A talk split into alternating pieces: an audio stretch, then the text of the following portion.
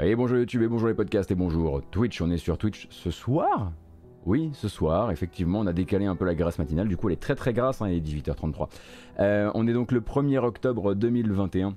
Et on va faire le tour de l'actualité euh, de la veille et aussi de la journée d'aujourd'hui, hein, activité, actualité du jeu vidéo et donc aussi du Tokyo Game Show qui nous a amené pas mal d'annonces qu'on va retrouver notamment dans la, section des, euh, des trailers de fin d'émission, mais aussi, euh, voilà, à la base, moi j'avais repoussé dans l'espoir d'avoir un incroyable TGS à vous raconter de la part, par exemple, de Square Enix, également de la part de Sega Atlus et ce genre de choses. Et bon, globalement, c'est pas forcément les plus gros acteurs qui ont été les plus, euh, sources de choses intéressantes. Cependant, on parlera quand même de ce qui s'est passé du côté, bien sûr, de chez Square Enix, bien sûr de Bandai Namco, chez Microsoft aussi, hein, qui a bien profité de ce TGS pour communiquer. on aura l'occasion de discuter, ça, on le dit, ça y est, Bluepoint est désormais dans la famille PlayStation Studios. Vous pensez que c'était déjà fait? Nous aussi, maintenant c'est officialisé. On parlera de GTA, cette fameuse trilogie remaster qui est en train de devenir plus réelle que jamais, et de quelques rumeurs, quelques grosses rumeurs du côté du retour dans le jeu vidéo dit premium de Konami. D'autant que le free-to-play ces temps-ci, ça lui va pas trop bien à Konami. On va commencer avec une bonne annonce qui va nous mettre la pêche en 4K à 60 FPS. C'est l'annonce par Capcom. On le savait évidemment, l'arrivée de Monster Hunter Rise sur PC. Maintenant on a une date, ce sera le 12 janvier 2022.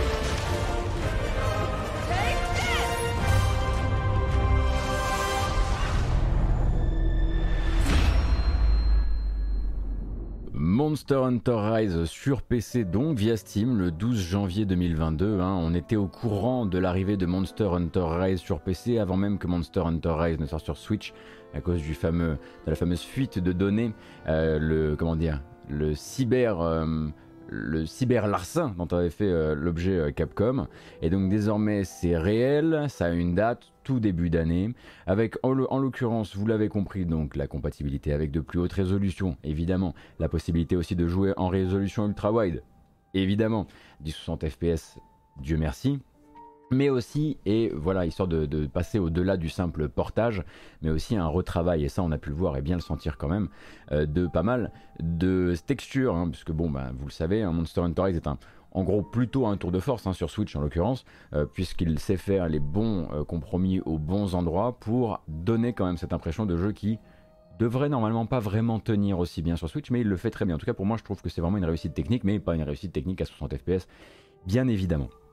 Au demeurant, euh, donc Monster, Monster, Hunter Rise, sur PC, c'est la continuité d'une euh, stratégie du côté de chez Capcom qui est très tournée vers le PC et qui veut l'être de plus en plus, justement hein, autour du TGS. Euh, on avait donc le directeur des opérations de chez Capcom qui discutait avec le journal japonais Nikkei et qui en, profitait pour réaffirmer l'importance du PC dans la stratégie de Capcom.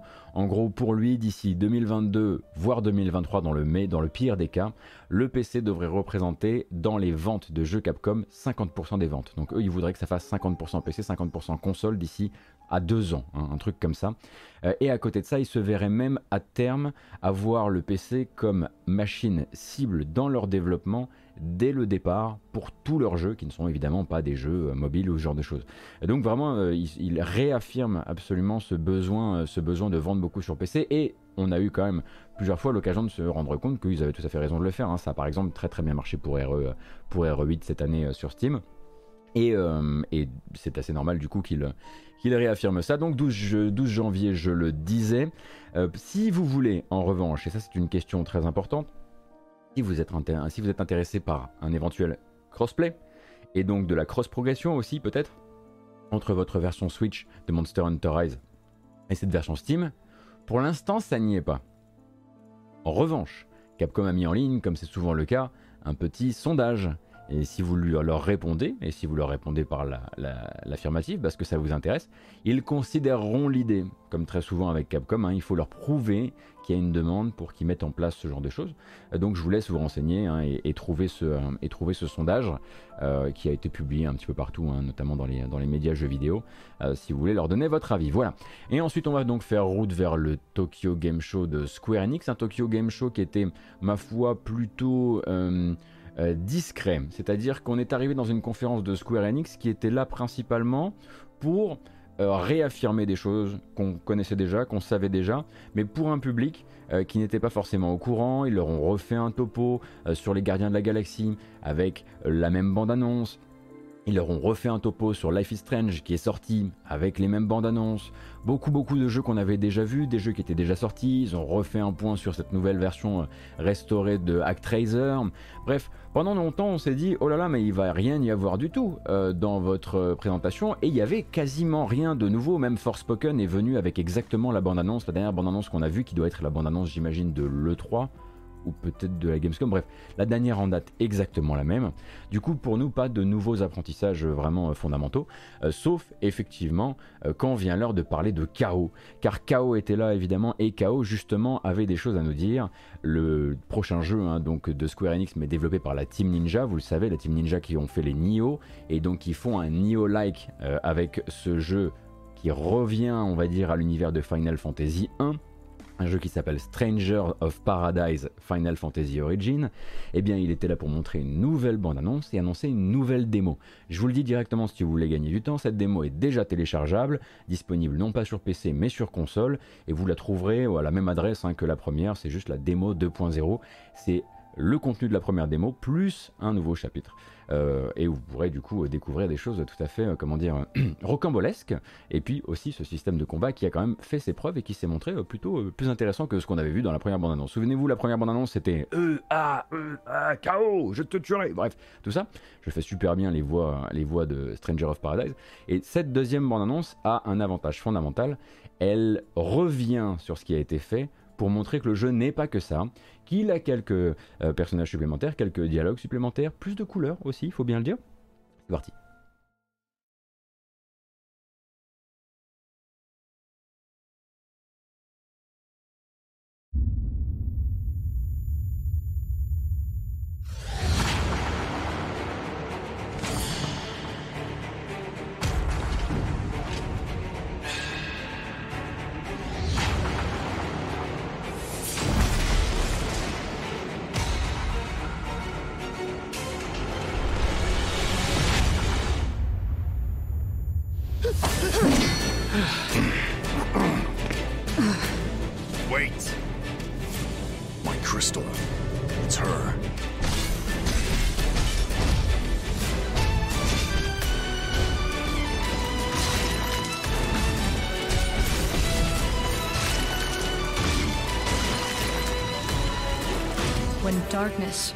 Veils the world, four warriors of light shall come.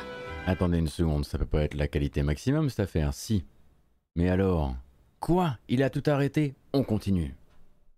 I'm Neon, and I only count three of you. Deliver this world from the clutches of darkness. For what it's worth, you four don't look like easy pickings. This land is home to four crystals. Fire, wind, water, and earth. The darkness corrupting them causes fires to rage, winds to die, seas to languish, and earth to decay. The people are lost, and scarce little light remains in their hearts. Right. So you want us to do something about the darkness clouding the crystals.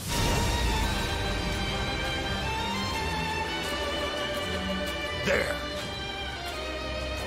What are you? Answer me!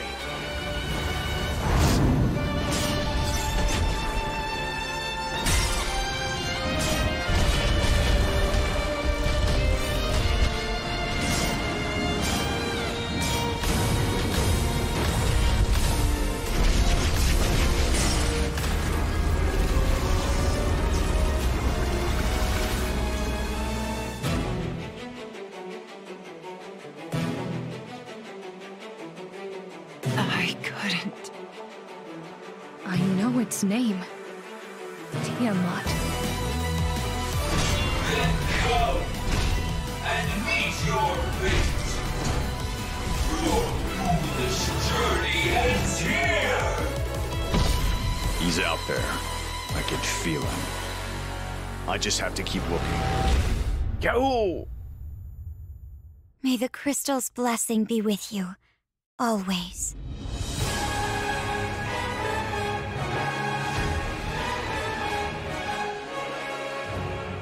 I never asked your name.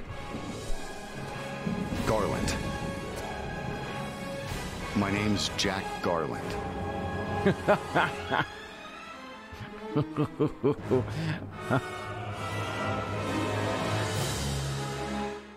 Jack Garland. Bon bref, pour ça il faut... Bon, il y a plusieurs incarnations de Garland dans, dans le canon Final Fantasy, je vous laisse vous démerder avec ça. Bon, les voix c'est pas possible. Euh, L'écriture, on le sait depuis, je vous, je vous épargne, hein. vraiment je vais vous épargner le clip impie. Mais oui, dans la démo disponible dès à présent, vous avez un vrai moment où non ironiquement le personnage se met de la musique type Limp Bizkit sur son téléphone et sort du plan en disant bullshit et en écoutant ça sur son téléphone. On sent que ça va être compliqué. Euh, Atomium qui streamait tout à l'heure, qui a pu essayer le jeu en avance, disait que, et je suis d'accord avec lui, le système de combat a beaucoup de choses à dire. Lui a pu découvrir pas mal de choses qui sont plus avancées un petit peu dans le jeu avec tout qui était débloqué et donc de vraiment de voir que derrière euh, cette première porte euh, il y a un système de combat que je vous recommande vraiment d'essayer si vous avez accès à la démo. Mais il disait aussi que c'était probablement un des, un des trucs les, plus mal écrits qu'il ait- auxquels il ait jamais joué de sa vie. Euh, et au demeurant, j'ai l'impression que vers ça euh, c'est ça qu'on se dirige, et j'ai même l'impression que c'est quelque part une espèce de cynisme très assumé qui consiste à dire au moins ça fera parler du jeu, au moins ça créera de l'engouement, du buzz, en tout cas ça créera de la viralité sur internet. J'ai l'impression qu'on en est un petit peu là avec la narration de ce jeu-là, et après on aime ou on n'aime pas effectivement la patte artistique, voilà, il y a ce côté un petit peu euh, très à l'ancienne. J'aimerais vous recommander à titre perso parce que moi j'ai eu une bonne surprise en fait le matin où je me suis levé pour télé- télécharger la première démo de l'essayer si vous le pouvez, car vous pourriez être surpris par la partie, euh, par la partie gameplay en fait, tout simplement.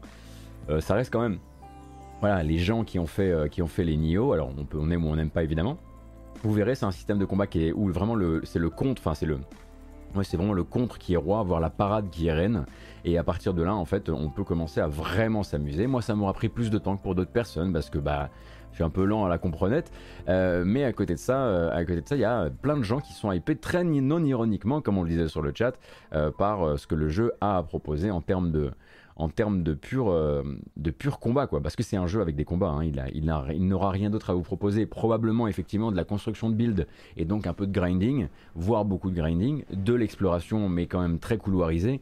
Oui, couloirisé, oui, tout à fait. Euh, mais derrière, voilà, la proposition de base, le truc intéressant de base, ce sont les combats. Alors, ce n'était pas le seul jeu à se voir proposer une petite place et qu'on ne connaissait pas ou dont on attendait des nouvelles à se voir proposer une petite place dans cet événement, il y en avait un autre. Un autre, ma foi, fort particulier, Forspoken en a déjà parlé. Euh, attendez, je vais juste voilà, installer la fenêtre au bon endroit parce que j'ai eu des petits soucis de... Voilà. On y va. De plus petite, on va dire, euh, de plus petite ambition.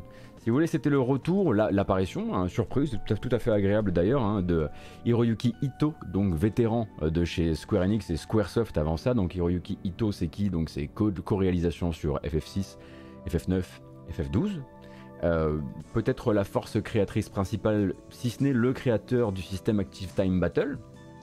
Donc bon bah déjà quand le monsieur rentre dans la pièce on dit bonjour. Hein Euh, et donc euh, lui était là pour nous présenter un projet passion hein, euh, qu'on laisse faire au sein de Square Enix et qui sortira donc le 14 octobre prochain sous le nom de Dungeons Encounter. Ça sortira sur PC, Switch et PS4. J'aimerais simplement, avant que vous ne voyez les images, vous dire parce que vous allez voir que c'est très dépouillé et qu'on sent bien que derrière il n'y a pas beaucoup de budget, vous dire combien Square Enix va vous le vendre. Et ensuite vous verrez les images et vous ferez un petit peu votre voilà, vous ferez votre petite balance perso. Mais Dungeon, Dungeon Encounters, euh, qui est donc un jeu de labyrinthe euh, et qui sort donc à la mi-octobre, coûtera 30 euros.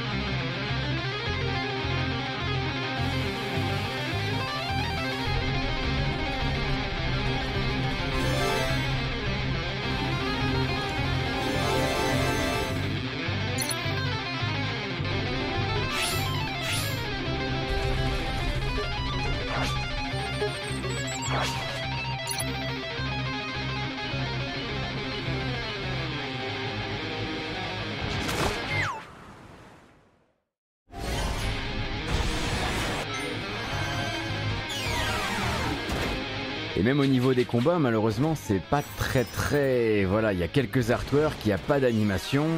En fait, on dirait le proto d'un futur jeu. Plus qu'un jeu qui sort dans 14 jours. Donc un jeu donc, qui se considère comme un RPG d'exploration de donjons, créé, je le rappelle, hein, par voilà, un vétéran de chez Square Enix, qui sera disponible sur PC, Switch et PS4.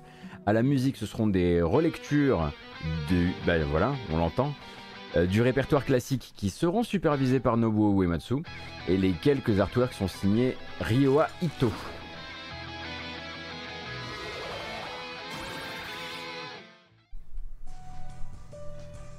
Et musique classique effectivement libre de droit, mais en l'occurrence, bah, euh, libre de droit, euh, oui, mais il y a le travail derrière des gens qui en font les, qui en font les relectures tout de même. Enfin, y a des musiciens qui travaillent quoi. Donc ça c'était pour Square Enix.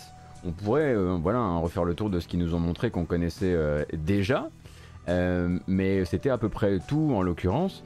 du côté de Bandai Namco, c'est pas passé 1500 choses, mais le TGS n'est pas terminé encore une fois. C'est passé un truc principal. Je pense que vous avez pu voir le truc passer, parce que bon, bah, évidemment, ça a fait un. Bah, ça change, ça nous surprend quand même quelque part. On n'est pas habitué à ça. Bandai Namco va changer de logo. Voilà. Alors, le, le, comment dire, l'éditeur tel que vous le connaissez. Vous vous souvenez très probablement de ce logo en rouge plaqué sur, sur jaune, euh, plaqué sur euh, orange.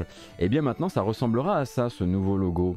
Euh, logo beaucoup, beaucoup, beaucoup, beaucoup plus épuré qui veut justement créer une espèce de bulle de, une bulle de bande dessinée, une bulle de manga dont le but ce serait un petit peu voilà de, de comment dire d'exprimer les filiations et les, différentes, branches Bandai Namco et aussi d'où ils viennent et ce qu'ils veulent, etc. Et je le trouve tout à fait quelconque. Au moins Bandai Namco, c'était un peu old school, leur logo d'avant. Je vais pas jouer à... C'était mieux avant, hein, mais... Et je ne suis pas expert non plus en identité visuelle, mais il y en a un que voilà, qui ressemble vraiment à un panneau d'entrée de lieu dit, et puis il y en a un autre quand il est claqué sur une jaquette, on peut difficilement le rater. quoi.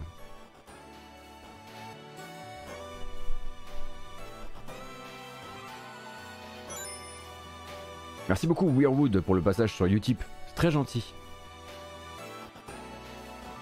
Et donc ça c'était donc pour mon Namco pour le moment. Sega Atlus, très très très très long stream, très long stream qui ne vous intéressera probablement pas. Allez, on va dire que 90% des gens ne seront pas intéressés parce qu'en fait il n'y a pas eu d'annonce tournée vers l'Occident du tout et qu'il y en a eu une seule mais qui n'était pas forcément, alors qui, qui, concerne, attendez je vais rechercher ça, qui concerne la série, j'en parlais avec Pouillot rapidement. Euh, euh, la série Sin Chronicles euh, ou Sin Chronicle. Mais globalement, à part ça, Sega Atlus n'avait rien à vous, à vous annoncer d'intéressant pour vous. En revanche, du côté de chez Microsoft. Du côté de chez Microsoft, on s'est mis bien durant, ce, durant ce TGS. On avait envie de tendre la main, non plus justement pour vendre des boîtes, vendre des Xbox, parce que ça c'est terminé, ça n'arrivera jamais, mais pour faire ce que Microsoft veut faire maintenant vendre des Game Pass, vendre des Game Pass et puis peut-être aussi euh, intéresser le public japonais au Xbox Cloud Gaming, puisque eh bien, euh, depuis hier, le service s'est ouvert à plusieurs nouveaux territoires, dont le Japon, dont l'Australie, dont le Mexique, et il fallait du coup les présenter un peu, hein, leur faire justement cette, euh, euh, leur proposer de, de, de, de, connecter avec le service. Et du coup, bah ça c'est les fameux trailers, hein, vous les connaissez maintenant, c'est les fameux trailers lifestyle. Et eh ben, ah oui, c'est vrai qu'il y a le Brésil aussi. Merci Cassim, c'est très gentil. Et le trailer lifestyle euh, de la version de Xbox Japan, je le trouve vraiment très bien. Mais genre vraiment très très bien. Et en plus, il se sert très habilement de certaines imageries beaucoup plus fortes que la leur, que celle de Microsoft, c'est les imageries, on va dire, des autres machines et parfois même des autres marques de consoles, puisque vous savez que vous n'avez pas besoin d'une manette propriétaire Xbox pour jouer sur xCloud.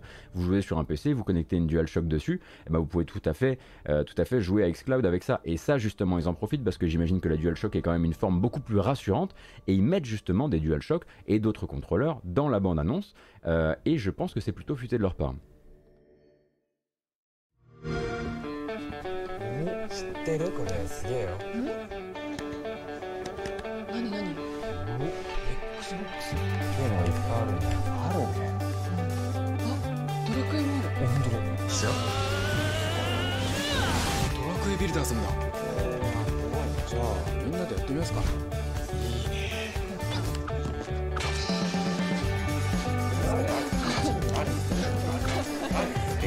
XBOX とどれどれ練習よしやるぞ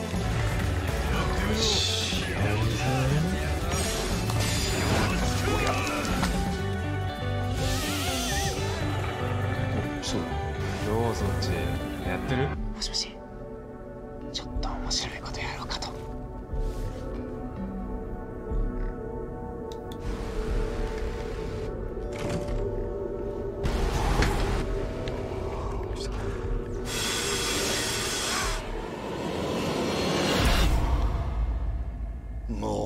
帰ってからやりなさい。すみません。どうしよう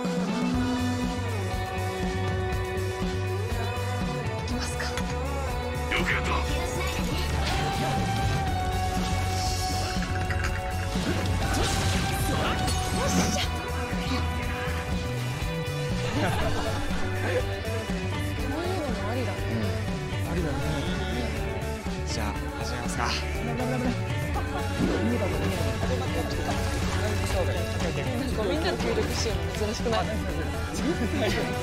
いいんだよ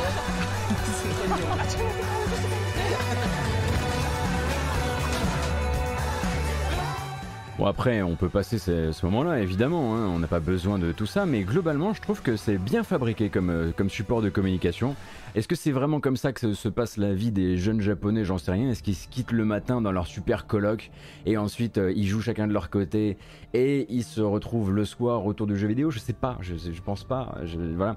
Est-ce qu'on peut tout simplement s'en sortir avec euh, une petite tape sur, tape sur la mimine quand on se fait, quand le dernier salaryman se fait repérer la nuit à être resté au bureau pour continuer à jouer à Resident Evil 7 Je ne pense pas non plus.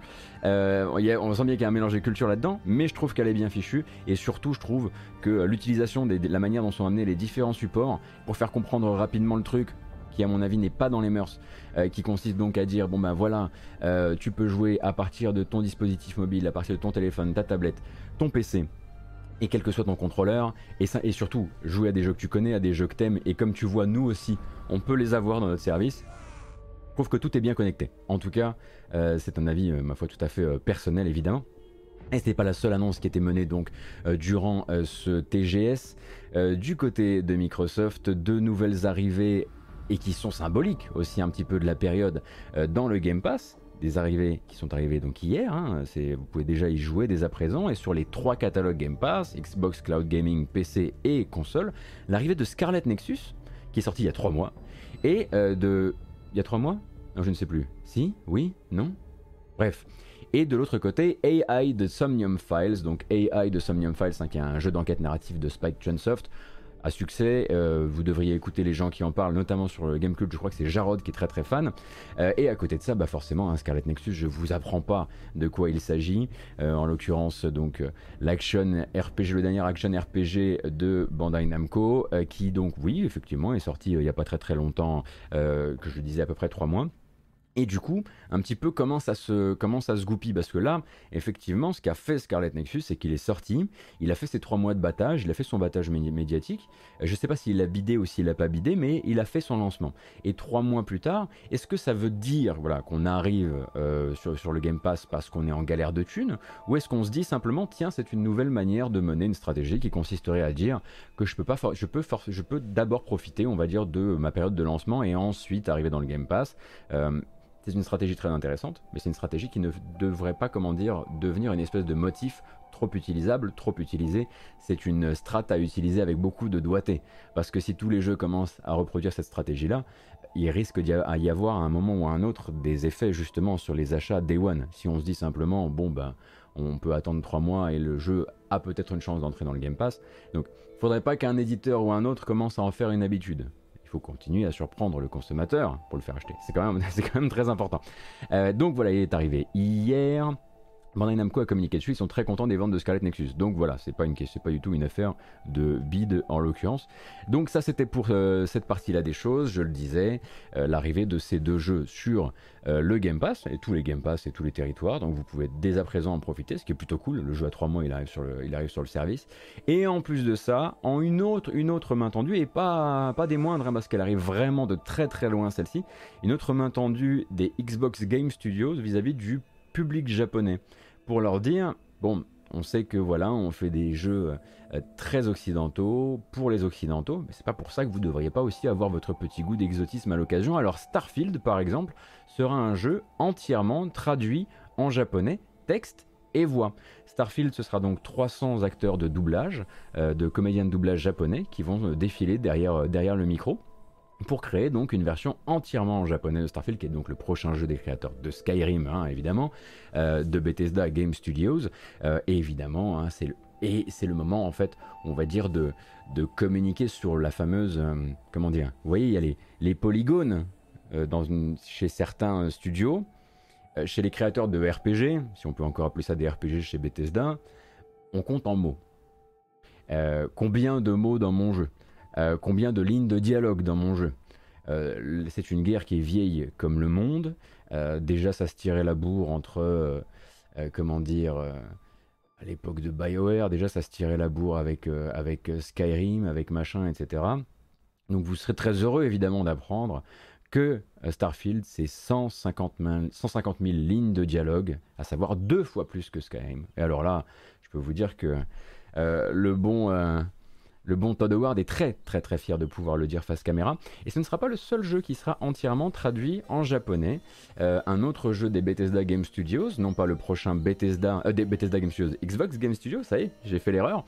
Redfall, Redfall qui est le prochain Arkane Austin. Donc là, Arkane Lyon vient de livrer. Alors on dit Arkane Lyon et Arkane Austin. Je sais pas si vous avez remarqué.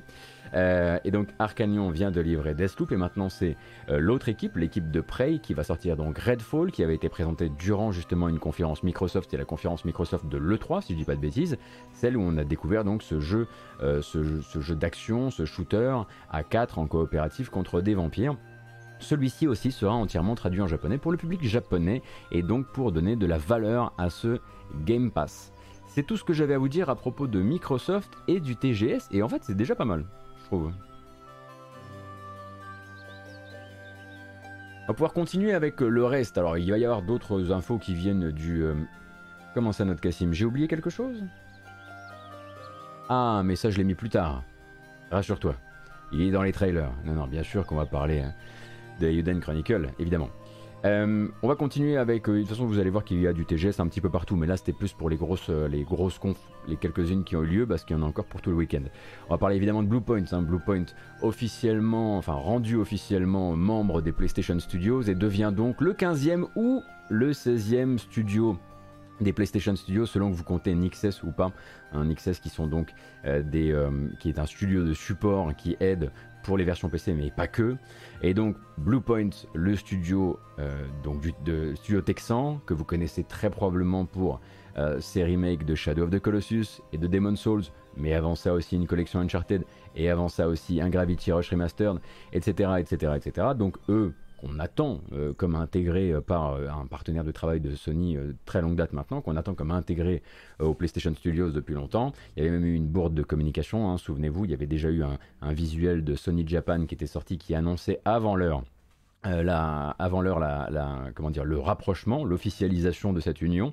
Maintenant, c'est bon, c'est très très officialisé. Donc Herman Hulst euh, l'a officialisé. Ils rejoignent Housemark, racheté récemment, Firesprite, racheté récemment, Firewalk, racheté récemment, Deviation Games, Haven, et yada yada yada, et aussi tous ceux que vous connaissez pour amener un, donc un compte de 15 euh, studios. Alors, j'ai été surpris moi de découvrir hein, euh, à la comment dire au détour de cette news bah, que en fait euh, un studio comme Bluepoint c'est 70 personnes.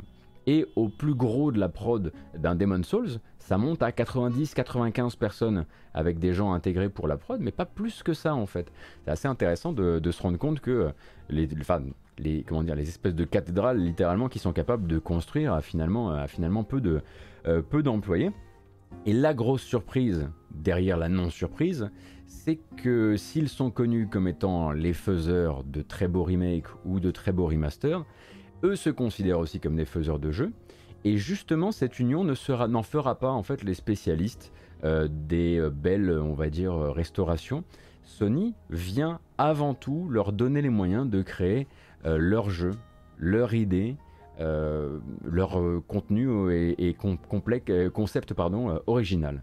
Donc ne vous attendez pas, en tout cas dans les temps à venir, on peut imaginer que peut-être ils n'ont pas qu'un seul projet sur le feu, mais ne vous attendez pas dans les temps à venir à avoir à ce qu'on puisse jouer à une espèce de grand ballet de ah là là, ce serait beaucoup euh, ce, serait, vraiment chouette si je pouvais avoir tel jeu fait par Bluepoint ou tel jeu fait par Bluepoint. Hein. A depuis la nuit des temps, on entend parler de ce fameux Metal Gear Solid fait par Bluepoint. On reparlera de Metal Gear Solid tout à l'heure parce que Bluepoint, à mon avis, est vraiment pas loin, de, vraiment pas près du tout de ce dossier en l'occurrence, puisqu'on va parler d'un dossier justement de remake Metal Gear Solid. Euh, mais donc voilà, ils sont intégrés, c'est officiel. Et autre truc officiel d'ailleurs, on en a parlé pendant une bonne partie de... du mois d'août, je crois. Oui, mois d'août-septembre. On parlait de cette fameuse trilogie Grand Theft Auto, donc GTA The Trilogy Definitive Edition. Elle n'avait pas encore exactement euh, euh, ce, nom-là à l'époque. Elle était surtout plutôt une rumeur, une rumeur dont on entendait beaucoup, euh, beaucoup, de, beaucoup de choses. Il y avait eu, ils, comptaient le lancer cette année, mais finalement ils n'ont pas pas pu, pardon. Ils vont probablement le lancer à la fin de l'année, mais pas forcément toutes les versions. Peut-être que la version PC attendra. Bref, tout ça à cette époque-là, c'était des indiscrétions. Maintenant qu'on passe par un organisme de certification, en l'occurrence celui de la Corée du Sud, ça devient très réel date évidemment, mais ça devient très réel, l'arrivée future de GTA 3, de GTA Vice City et de GTA San Andreas dans des versions restaurées, remises au goût du jour, mais on l'imagine pas trop non plus, et donc dans une collection, une collection qui, si elle commence à devenir, à passer par les organismes de certification, devrait assez logiquement nous être montrée, en tout cas d'ici quelques semaines. On peut, enfin, au doigt mouillé, on dirait quelque chose comme ça, et peut-être même, peut lançable assez rapidement, hein, parce qu'on rappelle qu'à l'époque des rumeurs, à l'époque des articles et des enquêtes, ça parlait beaucoup quand même d'un projet qui était quasiment, euh, enfin qui était dans sa dernière ligne droite et qui, qui, était en train de vraiment formuler ses dernières, euh, euh, voilà, de mettre ses affaires en ordre avant, avant la sortie, quoi. Donc maintenant, il va falloir voir à quoi ça ressemble. Et ça, c'est notre paire de manches encore. Et justement, une rumeur, puisqu'on est dedans, puisqu'on est en plein dans les rumeurs. Konami, le Konami de eFootball, désormais le nouveau jeu le plus mal noté de l'histoire de Steam, lancé hier, 7 ou 8% d'avis positifs. Ce Konami-là, donc, serait bien décidé à retourner au jeu vidéo dit premium. Quelle surprise donc selon les informations euh, du site Video Games Chronicles, alors ça on le sait depuis un bout de temps maintenant hein, quand même, euh, que Konami a des velléités de retour dans le jeu vidéo en dehors des, des pachinko, etc. On le sait, il devait être présent à l'E3. Finalement, euh, ils ont annoncé vouloir décaler leur, enfin ne pas se présenter à l'E3 parce que les choses, les annonces n'étaient pas encore prêtes. On sait qu'ils sont en train de travailler sur plusieurs Silent Hill, on en reparlera. On sait que ça bouge. Il n'y a pas longtemps, ils ont même sorti un jeu en accès anticipé sur Steam. C'est dire si tout est possible. Bref. Selon les informations du site Video Games Chronicles, euh, qui a des sources dans l'édition de jeux vidéo, Konami en fait aurait dans les cartons toute une série de reboots, de remakes, de remasters et ou de suites euh, pour trois de ces séries principales qui sont Castlevania, Metal Gear et Silent Hill. Donc on va d'abord parler de celui qui est considéré comme le plus à même de nous être présenté le plus tôt, le plus susceptible d'être dévoilé en premier, un nouveau Castlevania. Alors celui-ci qui serait une relecture, comprenez un reboot en l'occurrence, qui serait donc piloté par Konami Japon, avec le soutien de plusieurs studios externes qui, qui essaieraient hein, de l'aider à faire un bon jeu. On rappelle que la tragédie de Konami de ces dernières années, c'est de s'être rendu compte qu'il valait mieux ne plus essayer de les faire eux-mêmes, notamment avec le dernier contrat, euh, ainsi que Metal Gear Survive, qui n'a pas vraiment été une preuve de bonne, santé euh, des équipes de développement et même de santé créative globalement. Donc un nouveau Castlevania serait donc euh, en préparation. Ce serait celui qui nous serait présenté en premier, toujours selon les informations que possède Video Games Chronicles. Une relecture, une réimagination, appelez ça comme vous voulez, euh, qui devrait du coup hein, euh, être ben voilà, un épisode sans douille à l'intérieur. Hein. Maintenant, il faudra voir de quel type d'épisode vers, où on se dirige. Est-ce qu'ils ont toujours le Fox Engine là-bas où il est devenu totalement dépassé? En fait, il se distancie énormément du Fox Engine. Donc, il faut partir du principe que ce sera probablement pas des jeux sous Fox Engine. Justement, j'allais vous en parler. Côté Metal Gear, en revanche, on va se retrouver avec des sources aussi, et des sources qui, depuis, ont pu être corroborées par un autre magazine, à savoir Eurogamer. Donc, côté Metal Gear, les sources disent qu'un remake de Metal Gear Solid 3 est en préparation, lui qui serait développé non pas au Japon, mais en Chine, chez un prestataire externe basé en Chine, que l'on connaît en vérité, ce serait chez Virtuos.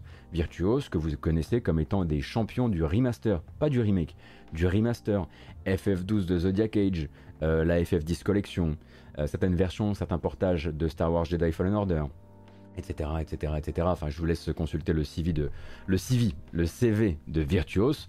Bon, voilà, c'est des gens qui font des remasters. Ils font pas forcément. Ah oui, les Bioshock. Oui, c'est vrai ça.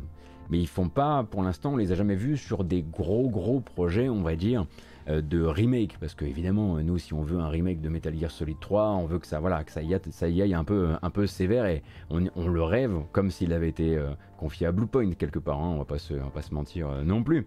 Et dans l'après-midi, du coup, après cette annonce qui est tombée plus ou moins autour de midi, Eurogamer en fait a doublé justement la mise en disant voilà que eux avaient eu les infos de leur côté aussi, qu'elles corroboraient celles de Video Games Chronicles, et qu'en plus de ça, il y avait manifestement eu un premier projet MGS3 qui était du coup à l'époque sous Fox Engine. L'idée en fait c'était de faire le jeu sous Fox Engine et d'utiliser les scènes cinématiques qui avaient été créées pour le patchy slot Metal Gear Solid 3. Je sais pas si vous, peut-être que vous n'êtes pas au courant de ça. Bref, il y a eu une machine à sous Metal Gear Solid 3 avec les meilleures cinématiques Metal Gear que vous ayez jamais vues de votre vie, mais c'était pour une machine à sous.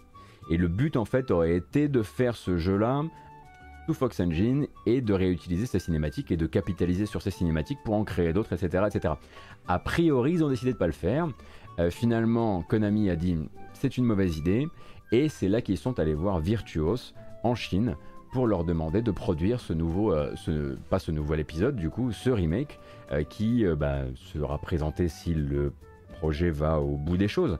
Et en même temps, eh bien vous avez le projet de restauration beaucoup plus légère du premier Metal Gear Solid qui lui bah, du coup bah, fait partie un peu des légendes du, fond de catalogue de Konami euh, maintenant et qui pourrait être gentiment remasterisé euh, pour des sorties sur console next-gen histoire voilà de, bah, de continuer cette quête à la, à la, comment dire, au fait de raviver les, licences, quoi. Parce qu'il y a tout un nouvel, un, nouvel univers de joueurs à qui il faut faire découvrir le premier Metal Gear Solid, mais pas le 2, bizarrement, ni le 4. C'est fou. D'ailleurs, le 3, en l'occurrence, est quand même jouable sur un nombre assez surprenant de machines, désormais, si je dis pas de bêtises. Euh, mais c'est pas le cas du 4, par exemple.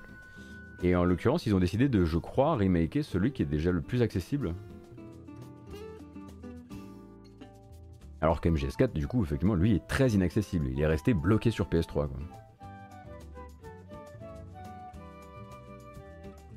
Bon, après, on, sait aussi pourquoi ils vont pas forcément aller se taper un, un, remake du 4. Hein. Bon, voilà, c'est pas forcément un jeu qui a fait l'unanimité absolue.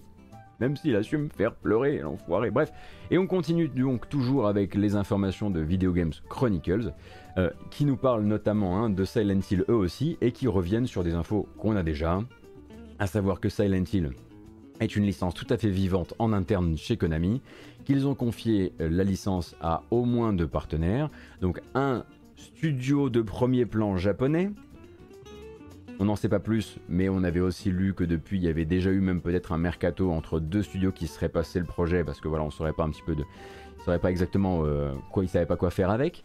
Donc eux reconfirment qu'il existe Silent Hill japonais quelque part en développement. Eux ne reviennent pas effectivement sur l'autre, euh, l'autre Silent Hill, celui qui est désormais un secret quasiment de Polichinelle, euh, celui de Bluebird Team, donc hein, les, développeurs polonais euh, derrière The Medium, dont on sait qu'ils travaillent. Alors j'ai l'impression, combien de fois j'ai dit ça depuis le début de l'année? Avec, à la base, on savait qu'ils travaillaient avec un éditeur japonais de premier plan, sur une licence d'horreur de premier plan, et ensuite ils ont annoncé travailler avec Konami. Il n'y a pas 36 licences d'horreur de premier plan chez Konami, donc voilà, il y a aussi ce Silent Hill occidental en développement en Pologne actuellement, mais là on n'en a pas parlé. A priori, toujours selon les informations de Video Games Chronicles, Konami n'a pas prévu de vous parler de ces nouveaux jeux pour le moment. A priori, tout est prévu pour 2022. Donc euh, peut-être des teasers qui pourraient tomber d'ici la fin de l'année. Évidemment, les Game Awards sont peut-être aussi là pour ça. Mais derrière, le gros, euh, de, euh, de la production, le gros de ces projets serait plutôt présenté au public en 2022. Peut-être on peut essayer d'espérer des nouvelles du Castlevania qui serait le plus avancé de ces projets avant la fin de l'année. Et bon là, c'est pas moi qui vous donne une info ou quoi que ce soit, hein. c'est pas French YouTuber Gotos, hein. c'est juste croisons les doigts et croisons les doigts pour que ce soit euh, rassurant, surtout. Et en parlant de Konami, hein, j'en parlais un tout petit peu au début du segment, on va quand même euh, passer dessus assez rapidement. C'est déjà en fait le temps des excuses pour Konami à propos de eFootball, donc anciennement PES. Si vous avez raté quelques trains très rapidement, PES est mort, vive eFootball, pendant que FIFA reste un jeu de football premium, c'est-à-dire qui vous est vendu et revendu chaque année. eFootball devient un free-to-play, free-to-play qui est venu lancer sa toute première version dans une espèce de euh, soft launch hier, sur PC aussi. Euh, en l'occurrence, le but c'est de dire on amène la base, vraiment la base jouable, et ensuite on va venir brancher le contenu. Et on viendra aussi d'ailleurs brancher les microtransactions plus tard. Mais Konami, on ne te reconnaît plus. Qu'est-ce que tu nous fais? Littéralement, ils ont sorti un jeu sans microtransactions pour le moment, elles arriveront à l'automne. Alors là, c'est c'est notre, notre boussole morale qui est complètement perturbée. Et quelque part, heureusement qu'ils n'avaient pas encore lancé les microtransactions, euh, puisque euh, ce socle, vraiment le, la base jouable avec très peu d'équipes, avec très peu de modes de jeu, etc. Cette base jouable là est déjà la risée de l'internet euh, jeux vidéo. Hein. Ça, je pense que vous l'avez globalement euh, déjà vu. Hein, c'est voilà, les modélisations, les animations, tout ce qui nous a donné des fous rires au réveil ce matin ou, hier avant d'aller euh, d'aller spioter, les joueurs un brin difforme, mais ça ce serait qu'une la partie, on va dire, émergée de l'iceberg, et derrière il y aurait des vrais problèmes au niveau tout simplement du jeu. donc au bout d'une journée, il fallait déjà que Konami se sorte les doigts, ou en tout cas prenne sa plume, et fasse une petite, une petite déclaration un peu, un peu officielle. Après la sortie de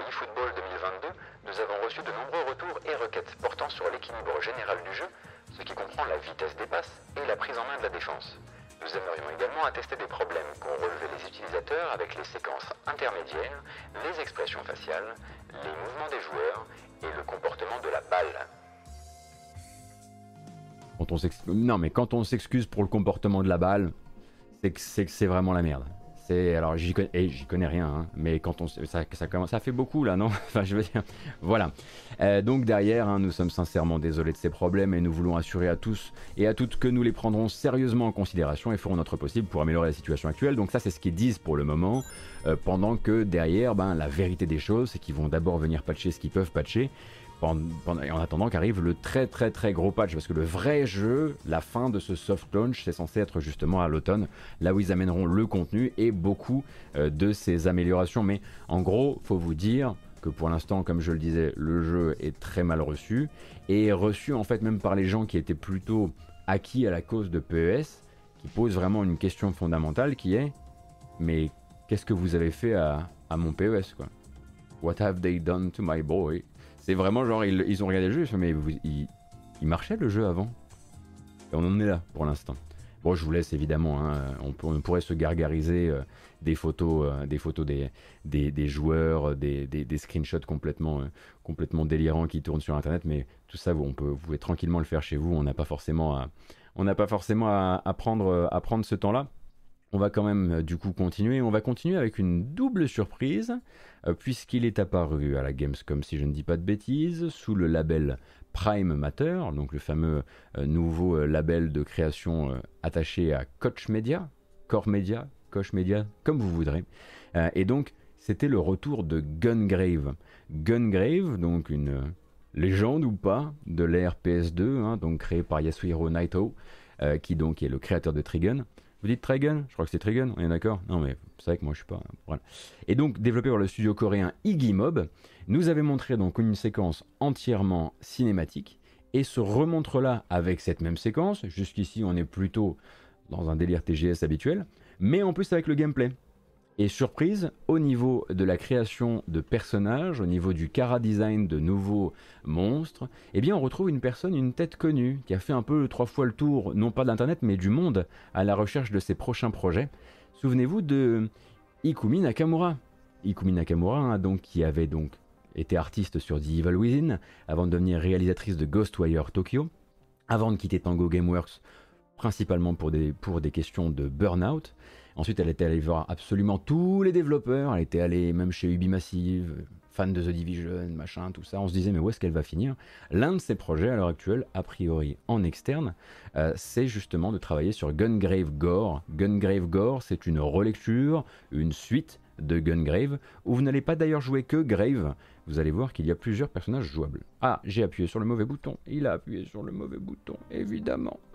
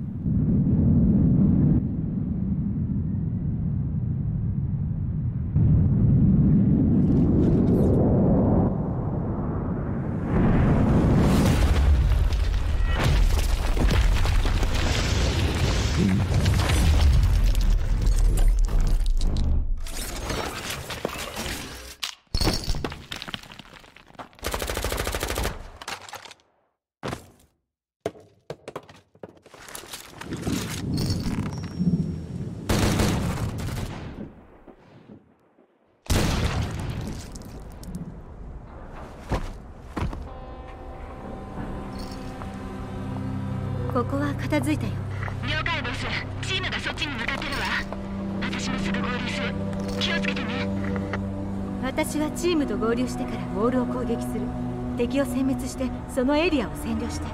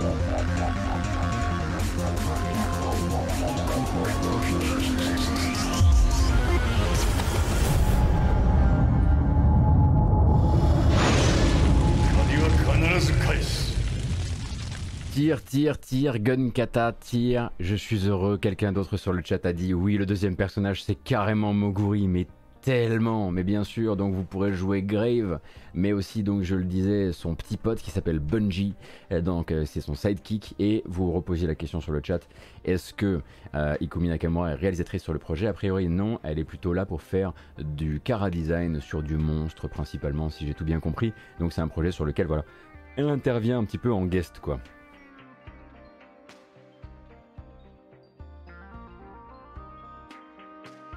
Donc 2022 et puis toujours comme vous avez. Bah, de toute façon c'était écrit dessus. Hein. On est chez Prime Matter, donc on est chez Core Media, donc on, voilà, on sait déjà un petit peu au niveau du budget où est-ce qu'on va se trouver, est-ce qu'on aura, est-ce qu'on n'aura pas. Euh, en l'occurrence, et oui le jeu est très 2004. Bon voilà, il essaie quand même de ressusciter euh, en l'occurrence, enfin de donner suite à un jeu euh, PS2 bif bof au dernier degré hein, au, demeurant. Donc donc voilà. Mais au moins maintenant on a du gameplay et on voit un petit peu à quoi ça va ressembler. On continue avec les Game Awards, donc les Game Awards qui vont revenir cette année. Et évidemment, hein, vous avez, il, vous restait encore un petit creux pour un petit peu plus de Jeff Kelly, j'en suis sûr. Et donc, les Game Awards auront lieu cette année le 9 décembre. Alors, fini les compromis en tout à distance. Hein.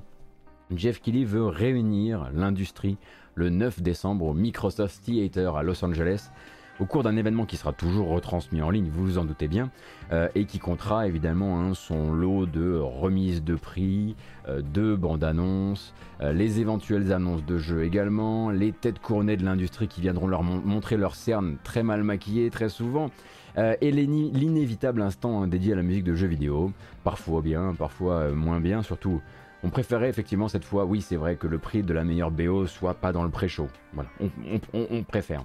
Alors évidemment quand on dit en présence, euh, retransmis certes mais en présence, allez pas croire non plus que c'est un événement genre le 3. Hein. C'est-à-dire qu'on ne paye pas pour rentrer aux Game Awards. Les Game Awards c'est sur invitation. Donc si Jeff Kelly, en pleine crise du Covid et en pleine montée du variant Delta, il a envie d'inviter des gens dans une pièce, il a qu'à les faire se vacciner ou les faire faire des tests, bref, c'est à lui et à son équipe de s'assurer qu'ils ne mettent pas la moitié de la production, la moitié de la production euh, de jeux vidéo au moins américaine de travers. Ça aura donc lieu le 9 décembre prochain. Euh, et puis bah, c'est toujours une petite une soirée que je dois dire que j'apprécie assez bien pour ce qu'elle est. Euh, d'autant que quand même l'année dernière elle a réussi à honorer Hades. Alors qu'on qui aurait cru il y a encore quelques années que les Game Awards auraient pu faire une place à un jeu, fut-il un, un jeu indé, je veux dire aussi, aussi comment dire hypé et friqué aussi que peut l'être euh, Hades, jamais on y, aurait cru, on aurait cru et pourtant c'est désormais possible. Et moi cette petite fête de fin d'année elle me plaît toujours je dois dire. Euh, donc ça sera le 9 décembre je le rappelle. Et justement on va parler d'autre chose, on va parler... Pourquoi je dis et justement aujourd'hui je ne sais pas. Qu'est-ce qui m'arrive? Pourquoi tu dis et justement alors que... Non c'est pas justement tu vas parler d'autre chose. Je comprends pas pourquoi tu fais ça Gotos. C'est mon nouveau en revanche, sauf que ça n'a pas de sens. Compliqué, hein C'est de plus en plus compliqué, Gotos. On parle beaucoup. Bon, et justement, j'ai compris d'où il vient. C'est parce que tout à l'heure, on parlait de Konami. On parlait de Konami parce qu'il y a une transition, justement. Je vous disais, voilà, c'est le TGS. Euh, Konami est au TGS.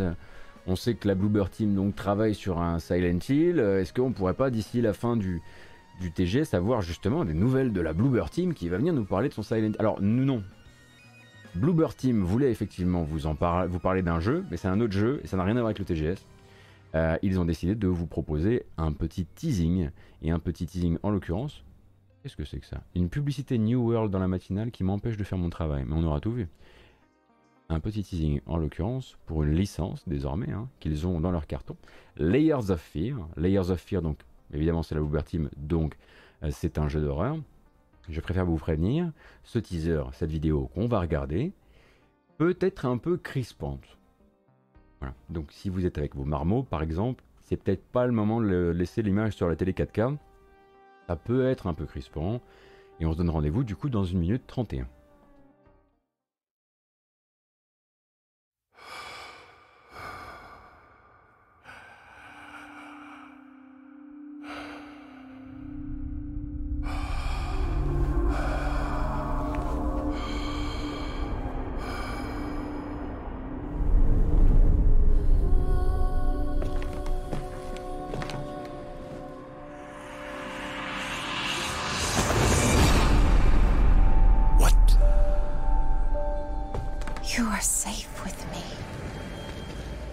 What are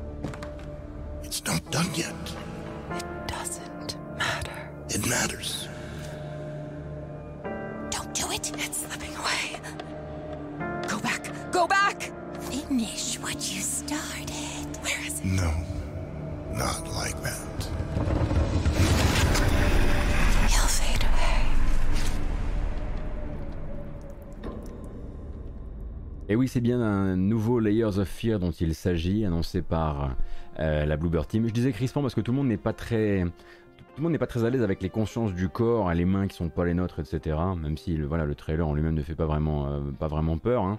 Euh, et donc il est annoncé pour une date pour l'instant complètement inconnue. On sait qu'ils sont capables, en l'occurrence, hein, Bluebird, de mener plusieurs projets en même temps, plusieurs chantiers en même temps. Effectivement, euh, sur donc Unreal Engine 5 est prévu pour l'année prochaine, hein, pas d'autre date comme je le disais. Euh, Unreal Engine 5, la question revient souvent hein, quand les développeurs annoncent qu'ils travaillent sous Unreal Engine alors que, le alors que le moteur est encore en phase de bêta ou en tout cas qui n'est pas accessible à tout le monde. Euh, c'est parce que eux ils y ont accès et parce que eux en fait font partie très souvent des développeurs et des développements qui viennent aussi assister la finalisation de la nouvelle mouture de Unreal Engine grâce à leurs cas pratiques que sont leurs jeux. Euh, du coup, il y a souvent, il y a toujours une génération comme ça de devs qui accompagne la, finalisation d'une version. Voilà. Euh, donc ça c'était pour la Bluebird Team. On va parler d'Activision aujourd'hui. Parce qu'il n'y a rien à dire. C'est calme. On aurait presque envie de jouer à Diablo 2 Resurrected, incroyable. C'est comme si on avait tout oublié. Euh, non, non, on va parler un petit peu d'Electronic Arts. Ah oui, la bêta de UE5 est accessible à tout le monde avec le Epic Game Store, No Matter Me, oui, pardon. Mais en fait, je pense pas que ça doit être cette mouture-là avec, elle- avec laquelle ils travaillent. Enfin, j'espère quand même qu'ils ont un, voilà, ont accès peut-être à quelque chose d'un petit peu plus, euh, euh, comment dire, quelque chose qui évolue un peu plus, quelque chose qui est un peu plus stable, quelque chose qui est un peu plus pro- propulsé dans l'après et dans le futur. Effectivement, les rendus de gouache étaient très jolis. Donc on va parler d'Electronic Arts, je le disais. Et de quel euh, Electronic Arts Celui, celui de la grosse boîte, celui qui a aussi son mercato interne, et un mercato vraiment cool hein, pour, le, pour le coup. Euh, C'est l'arrivée donc de Laura Mill, M-I-E-L-E, E, donc Miel, mais Laura Mill, ça se prononce comme ça, au rang de directrice des opérations, donc au rang de numéro 2 de l'édifice, de l'immense édifice Electronic Arts après un mandat hein, donc de chef des studios Electronic Arts depuis 2018 euh, et elle devient donc euh, elle était donc chef de 25 studios, 25 antennes à travers le monde. Car oui Electronic Arts c'est 25 antennes à travers le monde. Et donc vraiment une indéboulonnable de Electronic Arts hein. elle, entre dans la société en 96 et bah, après tant et tant et tant d'années elle devient très probablement la femme la plus haut placée dans l'industrie du jeu vidéo, en tout cas du côté de la production, ou en tout cas l'une des femmes les plus hautes placées de l'industrie du jeu vidéo, euh, puisque du côté effectivement euh, des RH par exemple, on a beaucoup de chefs des RH groupes euh, qui sont des femmes, on a aussi beaucoup de rôles dans la finance, euh, mais dans la prod, c'est beaucoup moins répandu. On a une chef des studios, par exemple, il me semble, chez euh, Take-Two, euh, chez Touquet, pardon, qui est une femme. Mais sinon, voilà, Laura Miel est assez, effectivement, Annapurna, c'est vrai. Ouais, bon, après, pas la même, pas la même, voilà, la même, ampleur. Mais donc là, elle devient numéro 2. Elle était numéro 3, hein, ça va. hein, c'était, c'était un petit peu, comment dire, écrit dessus que ça allait arriver. C'était son plan de carrière, hein, tout simplement, je pense.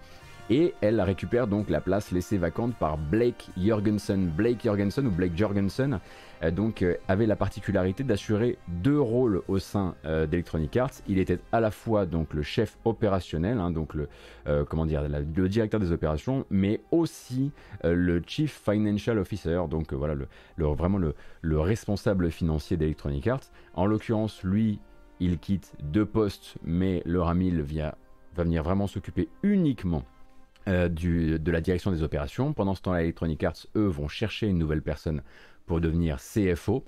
Et donc, lui, qu'est-ce qu'il représentait Blake Jorgensen?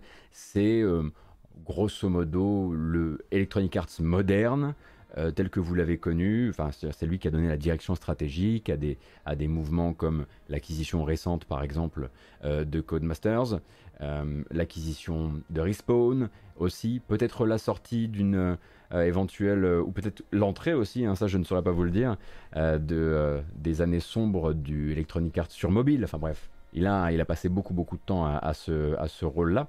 Et donc lui quittera l'entreprise, non pas tout de suite, tout de suite, mais plutôt avec un horizon à l'été 2022 pour assurer justement la transition et pour aider à trouver la nouvelle personne qui deviendra CFO, Chief Financial Officer, bien sûr, euh, parce que euh, Electronic Arts le dit, ils n'ont pas encore trouvé la perle rare pour euh, occuper ce poste. Voilà pour Laura Mill qui devient donc la directrice des opérations d'Electronic Arts et donc elle opère euh, ben, maintenant euh, complètement en tandem avec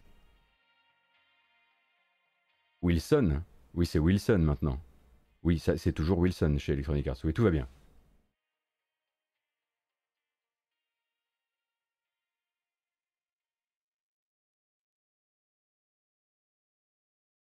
Il n'y a plus de musique, il n'y a plus rien.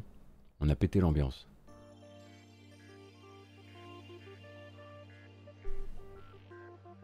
Pas encore pour la bamboche. Il nous reste une toute petite news à traiter. Après, promis, ce sera l'heure de la bamboche. Un peu de suivi hein, sur l'affaire des outils de développement 4K pour Switch dont on a parlé dans la matinale d'hier. Hein. donc voilà, pour revenir un petit peu sur ce qui s'est dit et sur ce qui a été redémenti. Puisque donc, nouvelle enquête, je le disais hier, de Bloomberg et, notamment du journaliste Takashi euh, Mochizuki, qui mettait en cause donc l'existence au moins chez 11 partenaires de Nintendo d'outils de développement visant à créer du contenu Switch affichable en 4K.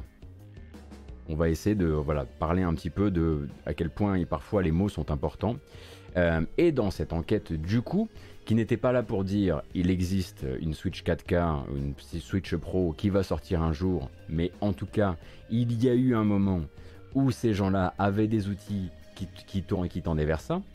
On a eu d'abord un démenti, plusieurs démentis officiels de Nintendo, euh, dont on avait discuté hier, et de peut-être aussi pourquoi euh, c'est plus difficile de croire Nintendo parce qu'ils se sont passés un peu maîtres euh, à plusieurs occasions dans le démenti d'un truc qu'ils étaient capables de confirmer, soit trois mois après, soit le lendemain, ou pas bien loin. Et là, en l'occurrence, bah, c'est la deuxième des trois entités qui sont vraiment citées dans l'article de Bloomberg, qui vient bah, justement en assistance de Nintendo, c'est Zynga. Parce qu'en fait, dans cette liste de 11 partenaires potentiellement en, possession de ces, outils, Zynga été nommé, Zynga, hein, on le disait, hein, qui donc développe Star Wars Hunters pour la Switch. Euh, et du coup, ben, est aussi allé euh, de son démenti, alors avec des mots soigneusement choisis et sur lesquels, ben, forcément, hein, c'est là qu'on va construire, nous, ce qu'on veut en faire. Et chacun, on fera bien ce qu'il veut en l'occurrence. Hein. Euh, mais donc, en tant que... Attendez. En tant que développeur sur Switch du futur Star Wars Hunters, récemment annoncé par Nintendo, nous pouvons confirmer qu'aucun des kits de développement possédés en interne ou en passe d'être reçus sont des kits de développement 4K. C'est très simple. Ce que ça dit, c'est on n'a pas de kit de développement 4K et à partir de là, euh, quelle que soit la finalité de la chose, ça permet en tout cas de donner du poids aux démentis de Nintendo. Alors la finalité de la chose, il peut y en avoir plein. Rétablir la vérité vraie déjà, hein, voilà tout simplement. Protéger un partenariat aussi. Euh, jongler un peu avec les mots, c'est une possibilité, hein, en assurant qu'on n'a pas de kit de dev 4K parce que ce sont peut-être pas des kits de dev 4K, rapport au fait que la console de toute façon n'affichera jamais du 4K en natif, elle utilisera par exemple, selon en tout cas Bloomberg, une puce de Nvidia pour faire du DLSS, qui est de la reconstruction d'image, c'est l'upscaling intelligent, et rien ne dit que ça ira, ça ira, ça ira vraiment jusqu'à 4K, en tout cas le 4K natif, un kit de développement 4K, on peut tout à fait dire qu'on n'en a pas dans ces, conditions-là, en tout cas, on pourrait jouer sur ces mots-là si on voulait le faire. Je dis pas qu'ils veulent le faire, mais ils peuvent en l'occurrence et ils pourraient euh, tout à fait le faire. Je voudrais repréciser un truc parce que hier, quand on en a parlé, directement, il y a des gens qui sont venus, parfois effectivement dans, la, euh, dans, la, dans le chat, parfois aussi dans les commentaires YouTube, dire Mais vous êtes complètement malade de parler de ces trucs-là, ça n'a absolument aucun sens. Euh, la console a un écran de 720p, elle est, elle est infoutue d'afficher du 1080p en, sur, sur télé, ça n'a pas de sens. Donc, je ne dirai jamais ici que la Switch affichera sur un téléviseur de la 4K native. J'ai pas parlé du DLSS euh, hier parce que j'avais vraiment pas envie de vous réexpliquer le DLSS, mais jamais je ne dirais ça. Et encore une fois, s'il devait y avoir un jour une de ces Switch, Pro ou autre, capable d'envoyer un signal en 4K à une télé, il n'est clairement pas dans les plans euh, de faire un appareil capable d'afficher de la 4K dans votre main, ce qui n'a aucun intérêt, ce qui n'a aucun sens par rapport à la diagonale des écrans. Euh, donc, quand on, parle de, quand on parle de Switch 4K, évidemment ce ne sera pas son nom officiel, parce que ce serait complètement idiot, c'est une, c'est Switch une Switch qui serait capable d'envoyer une image moins floue sur bon téléviseur.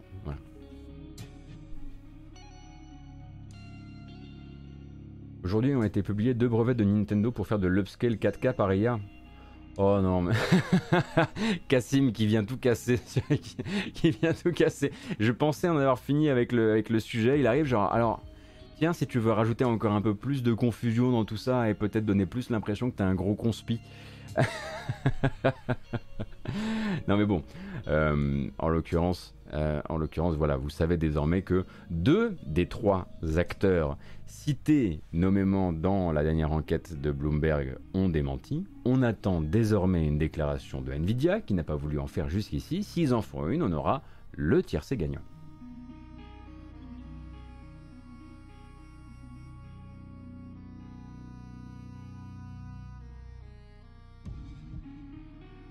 Et on va pouvoir bambocher et regarder des jeux vidéo.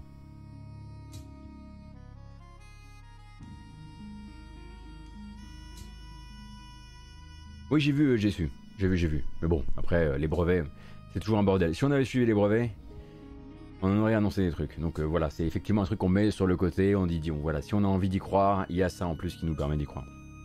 Je disais donc, j'ai très, en fait, j'ai très peur de cette bamboche, je vais pas vous mentir, parce que, parce que ça va casser le setup. Et je sais pas si on va réussir à redescendre en pression derrière. Souvenez-vous, hein, la matinale d'hier, ça s'est assez mal passé. Donc, euh,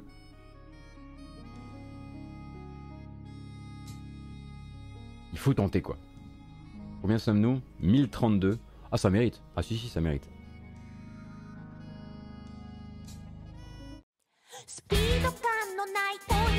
Ça va. C'est une demi-embauche.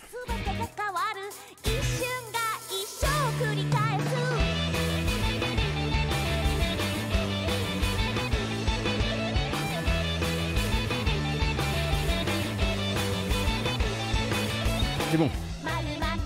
Yes, on recasse tout.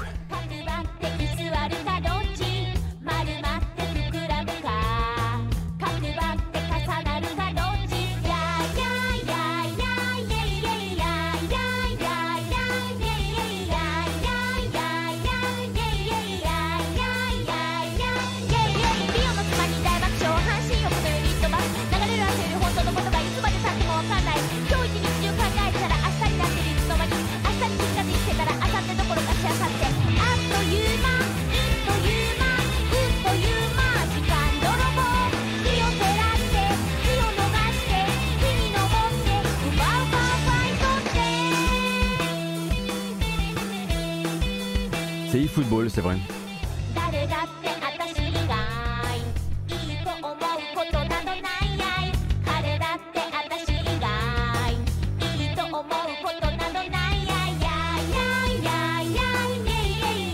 Ah, j'aime bien ce morceau et il réveille, si on a encore besoin, bien sûr.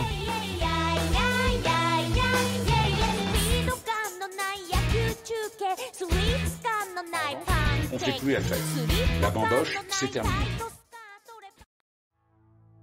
Oh là là, le lâcher de, de micro de Kratos, incroyable. Ah, c'est forcément curieux si vous arrivez à ce moment du stream, j'en conviens, c'est un moment un peu particulier. Bienvenue, j'espère que ça ne vous aura pas poussé vers la sortie. D'ailleurs, merci aux personnes qui ont décidé de follow la chaîne. Merci euh, Source, merci, euh, merci euh, Nicoloco, merci également pour les subs. Alexis, Perlin Pimpin, Vache, Nitten54, merci infiniment. Et du coup, tout à l'heure, j'ai même entendu euh, un passage sur Utip, alors merci infiniment. Euh, ça m'aide beaucoup, hein, euh, effectivement, maintenant, Utip, ça permet beaucoup de stabiliser les choses. On aura l'occasion, en très bientôt, de parler un petit peu de la stabilité de la chaîne, notamment avec les nouvelles réformes de Twitch. Euh, puisque bah, à un moment ou à un autre, il va falloir faire quand même une grosse FAQ, dans la mesure où euh, on arrive quand même aux 20 000 followers, et je suis quand même sacrément fier, donc merci beaucoup. On est parti donc sur les jeux vidéo, parce que c'est quand même le sujet du machin. Hein. Un jeu qu'on avait déjà vu un petit peu partout, que vous avez déjà vu streamer un peu partout, mais qui arrive en fait en surprise dans le Game Pass depuis hier, donc il n'y a pas besoin de l'attendre. C'est Mighty Goose. Mighty Goose qui est un Metal Slug avec une oie. Oui. Voilà.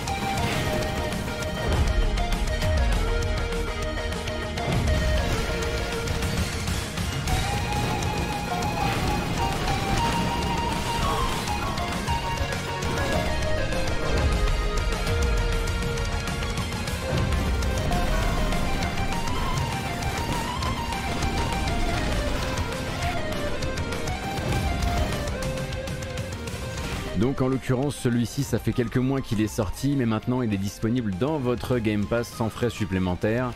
Donc un run and gun très très généreux sur les FX, très généreux sur les effets d'impact, très généreux sur les, les tremblements de l'écran. Euh, et que vous il me semble que vous avez pas mal de trucs que vous pouvez régler aussi dans les options. Il paraît que c'est, comme le disait le chat, euh, assez court, mais plutôt très fun. Donc Mighty Goose, c'est dès à présent. Et ensuite, on va parler d'un loulou bah, qui nous fait une petite surprise. Euh, parce qu'il n'y a pas si longtemps, je vous disais, dites donc, euh, l'un des développeurs qui a participé à faire du jeu, euh, un jeu attendu, notamment avec un très très bon trailer qui a très très bien marché, un des développeurs de Aeon Must Die, avait réussi à faire retirer la bande-annonce du jeu de la fiche, de la page YouTube de Focus, non plus Focus Home Interactive, mais Focus Entertainment désormais au motif que, euh, selon lui, euh, Focus ignorait complètement le litige euh, qui était donc qui opposait les développeurs, les nouveaux développeurs et les anciens développeurs à propos de la propriété, notamment la propriété intellectuelle de Eon Must Drive. On rappelle donc que c'est un jeu qui est développé en Lituanie et qui aurait, durant son développement, traversé plusieurs périodes compliquées, notamment une avec beaucoup de gens qui auraient travaillé sur le projet pour lui donner son impulsion principale qui n'aurait pas été payée. Encore une fois, ça c'est vraiment ce que disent ces personnes-là, hein. ce, sont, voilà, ce sont leurs versions, euh, qui n'auraient pas été payées. Et ensuite, a priori, un des cadres aurait viré un autre cadre dont justement Eon Must Die était l'idée en lui volant son idée. Et depuis en fait cet autre cadre essaie désespérément de récupérer le contrôle sans réussir à l'avoir. Le truc c'est que tout ça en fait c'est du combat interne dans le studio chez Limestone je crois, euh, Limelight ou Limestone je ne sais plus. Et justement euh, ce jeu là était quand même en édition par Focus. Mais Focus est arrivé en cours de route. Et à partir de là et eh bien justement les anciens employés euh, qui, les gens qui s'estimaient lésés d'une manière ou d'une autre par la manière dont a été conduit ce développement ont attendu de Focus qu'il fasse quelque chose qu'il viennent les aider, qu'ils prennent en considération qu'un jeu qu'ils avaient dans leur catalogue était a priori avait été créé avec des voilà avec différentes magouilles et avec différents trucs qui ne peuvent pas vraiment figurer dans les valeurs de Focus Entertainment. Focus a dit circuler, il n'y a rien à voir, ils sont démerdés entre eux, il n'y a plus de litige. Ils ont dit ça il y a quelques temps maintenant. Il y a encore une semaine et demie, l'un des anciens développeurs a réussi, en utilisant le DMCA, à faire retirer la bande-annonce, la dernière bande-annonce en date de Aeon Must Die de la page YouTube de Focus. Donc en tout cas, il a réussi quand même à les priver de ce support de communication. Moi, je pensais en fait qu'on allait avoir une déclaration, une prise de parole de Focus qui disent bon ben voilà, euh, ou même réaffirmer qu'ils ont diligenté les enquêtes qu'ils avaient dit qu'ils avaient diligentées, qu'ils ont eu des conclusions. Rappelle que donc les personnes qui, se disent lésées à propos de ça disent que justement il n'y a jamais eu ces enquêtes envoyées en Lituanie par Focus. Bref, et On Must Die sort le 14 octobre. Voilà. Euh, c'est le studio qui le dit, mais c'est pas Focus qui le dit. Ils n'ont pas fait un seul tweet pour annoncer le truc. Ils n'ont pas hébergé la vidéo sur leur compte YouTube. Le studio a pas non plus posté la vidéo sur, euh, sur les réseaux sociaux. Le studio s'est contenté, contenté de donner la date. Il ne l'a pas uploadé sur YouTube. Cette vidéo est uniquement disponible sur des chaînes YouTube non officielles de gens qui sont entrés en sa possession. Mais les gens qui s'apprêtent à vendre le jeu, eux, ne l'utilisent pas. Très très bizarre. C'est vraiment très très bizarre. Si vous allez sur le site de Focus actuellement, vous avez une page par jeu du catalogue et tout en haut de la page, il y a Regardez le trailer. Et là, en fait, il n'y a pas le bouton. En bas, il y a écrit Télécharger le press kit. Et là, là où justement ils ne peuvent pas se faire striker la vidéo, on peut télécharger le trailer. Donc il sort dans deux semaines. Et le voilà, donc.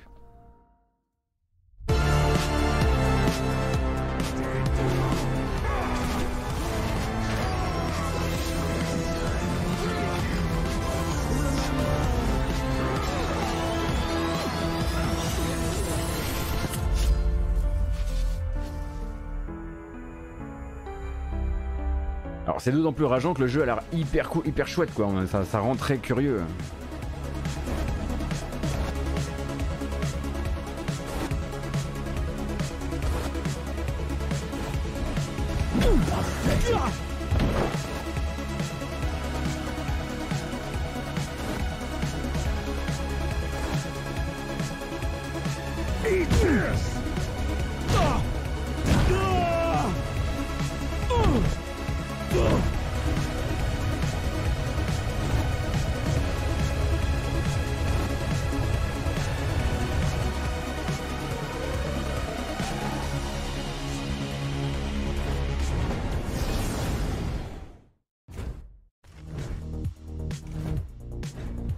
Donc c'est vraiment une séquence de gameplay en l'occurrence là.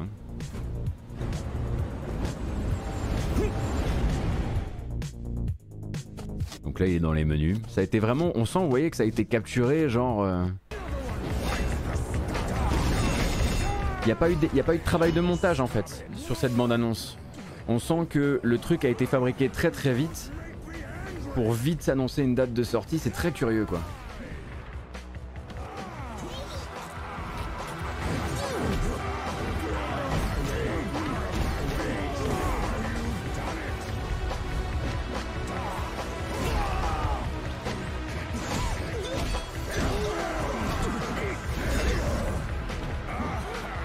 Donc à l'issue de cette longue vidéo, vous allez avoir plusieurs séquences de gameplay que je vous laisserai regarder si ça vous intéresse, du combat de boss, etc.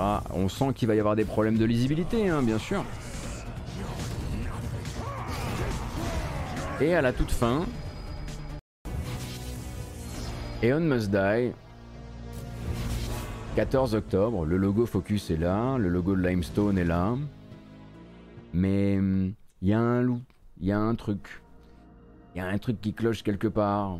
On n'annonce pas normalement une date de sortie euh, comme ça sur du, gameplay de 5 minutes non coupé, du gameplay qui s'attarde justement dans les menus.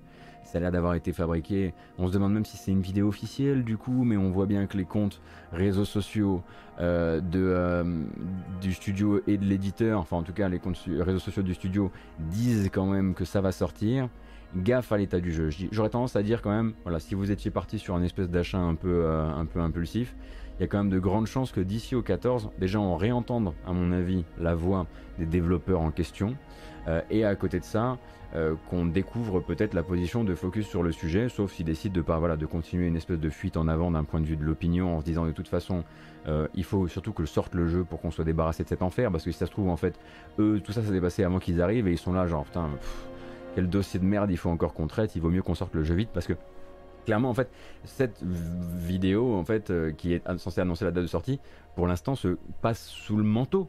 Enfin je veux dire elle est pas elle est pas sur YouTube, elle a pas été postée sur YouTube. Donc en fait quoi ils vont, ils vont sortir le jeu avec pas de com. Euh, mais du coup ça, ça qui gagne en fait? C'était ma question sur Twitter ce, ce ce matin ou hier, c'était qui, qui gagne à ça? Est-ce qu'en fait finalement le but c'est pas juste que le jeu sorte? Euh, pour que euh, pour que bah, pour que le litige puisse euh, être derrière dans le dos de, Focus quoi. Quitte à le sortir, autant communiquer dessus, non? Oui, mais Bill Hugo, le truc c'est que quand ils communiquent dessus, les anciens développeurs s'arrangent pour faire striker leur, le trailer.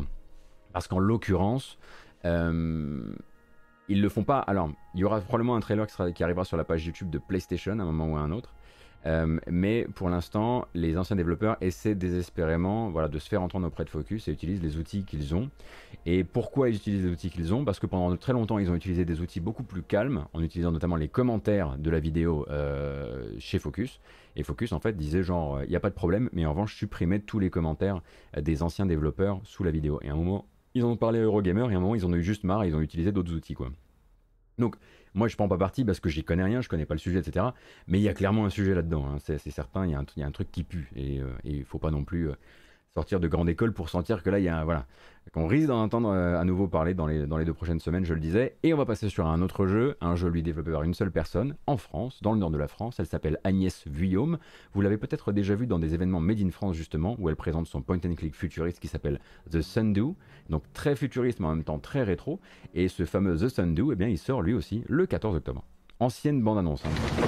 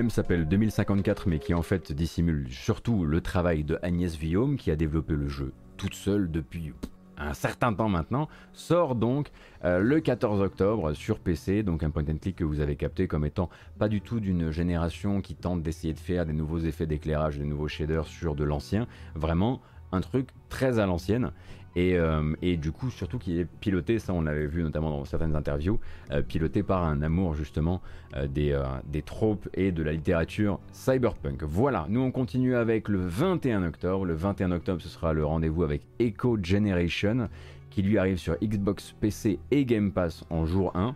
Je crois que j'ai oublié ce que c'était que Echo Generation en vérité. parce que j'ai juste, juste récupéré le trailer avant de me mettre en ligne en mode genre ah tiens on peut rajouter ça. Donc voyons ce que c'est ensemble que Echo Generation.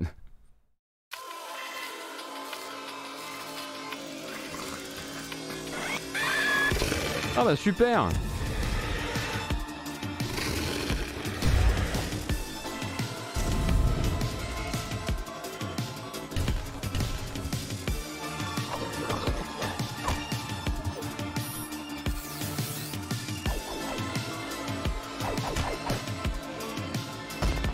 Bon là c'est pas facile de se faire une idée parce qu'il n'y a pas les interfaces ça nous aiderait bien de voir que justement on est dans des combats tactiques au tour par tour quand les personnages se font face comme ça.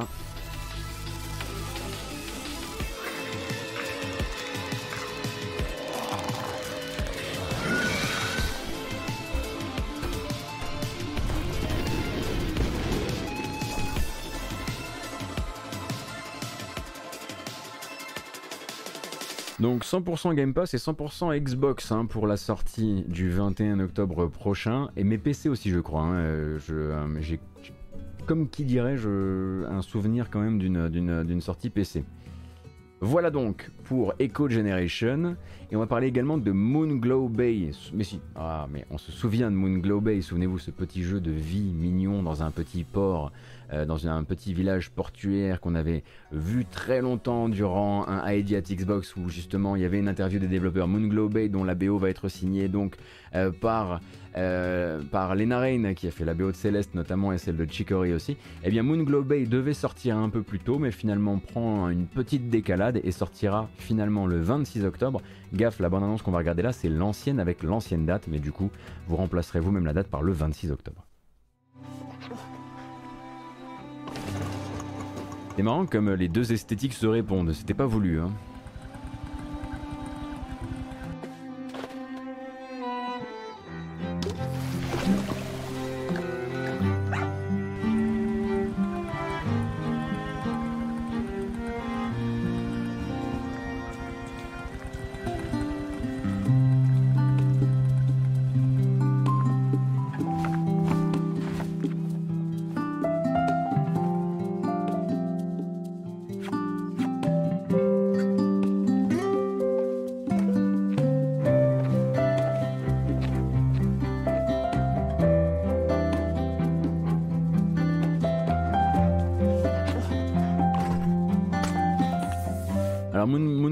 C'était une sorte de petit simulateur de, voilà, de vie euh, dans ce petit village tout doux où il y aura quand même des mystères hein, à, explorer et qui sort donc d'abord sur Xbox et sur PC. Il me semble aussi d'ailleurs qu'il a, une, qu'il a sa place dans un Game Pass, hein, si je dis pas de bêtises.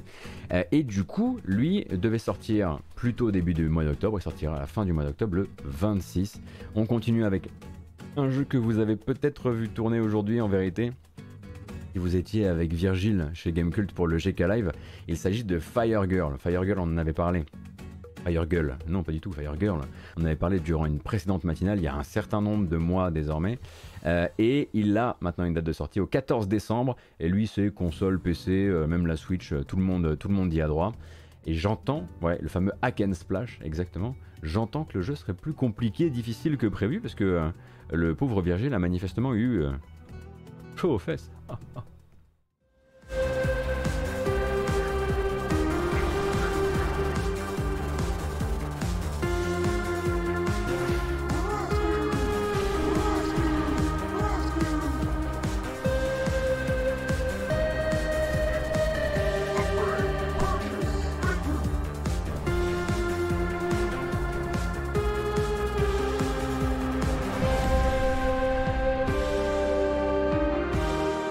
Allez, 14 décembre, hop, hop, hop, hop, hop, pas trop vite, pas trop vite. 14 décembre du coup pour Fire Girl, euh, donc j'ai vraiment, enfin pour lequel j'ai grand espoir, mais moi j'ai pas encore lancé justement cette démo. On vous rappelle que beaucoup de jeux. Posez-vous la question régulièrement en fait là pour les jeux qu'on, euh, même qu'on regarde durant cette, euh, durant cette VOD là, ce, format-là. Euh, est-ce qu'il y a déjà une démo? Il y a des chances qu'il y ait déjà une démo parce que là ça va être le Steam Festival et vous, vous allez avoir des démos à essayer sur Steam, un max de démos avec une très belle curation de ce que j'ai vu pour le moment à partir d'aujourd'hui et ce jusqu'au jusqu'au milieu de la semaine prochaine ou, ou un truc comme ça. Et on continue. Et cette fois-ci, on continue avec quoi? Alors non, il y a un truc que je peux pas vous montrer. Bon, bah, c'est tant pis. Euh, effectivement, voilà, si vous aviez raté la série des Darius entre 1986 et 1994, bon, bah, et que vous voulez rattraper Darius, quelle surprise, euh, ils arrivent sur PC. Cet automne. cet automne, vous aurez donc la Darius Cosmic Collection Arcade, avec dedans Darius et ses trois versions arcade, Darius 2, Sagaya version 2, 1 et 2 pardon, et Darius Gaiden. Et cet hiver, un petit peu plus tard sur PC, vous aurez G Darius HD également. Me demandez pas ce que c'est, c'est des shmups avec des poissons, ok? Euh, C'est vieux, euh, mais il faut pas en dire du mal. Alors euh, moi je fais ce qu'on me dit. Voilà. Et à mon avis, on va pouvoir vous revendre ça à des prix défiant toute concurrence, évidemment, comme la plupart des jeux rétro japonais, qui arrivent sur Steam. On a toujours beaucoup de chance avec ça. Euh, on va peut-être pouvoir effectivement parler de Eiyuden Chronicle et des différents jeux Eiyuden Chronicle. On vous rappelle donc que c'est pas parce que Konami ressuscite tout qu'ils vont ressusciter tout.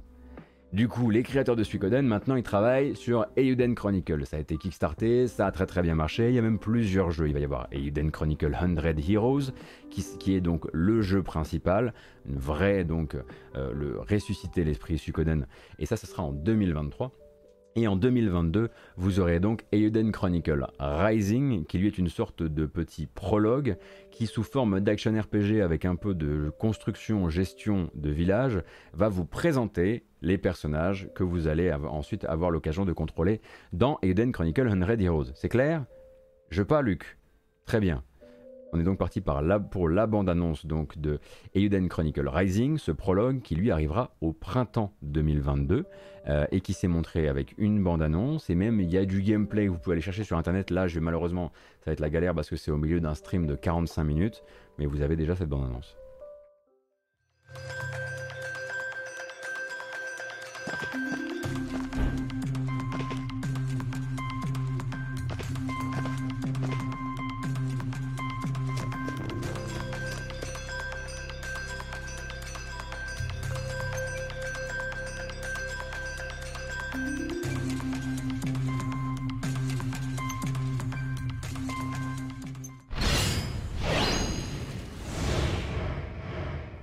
Faut pas que... Pas cligner des yeux, hein.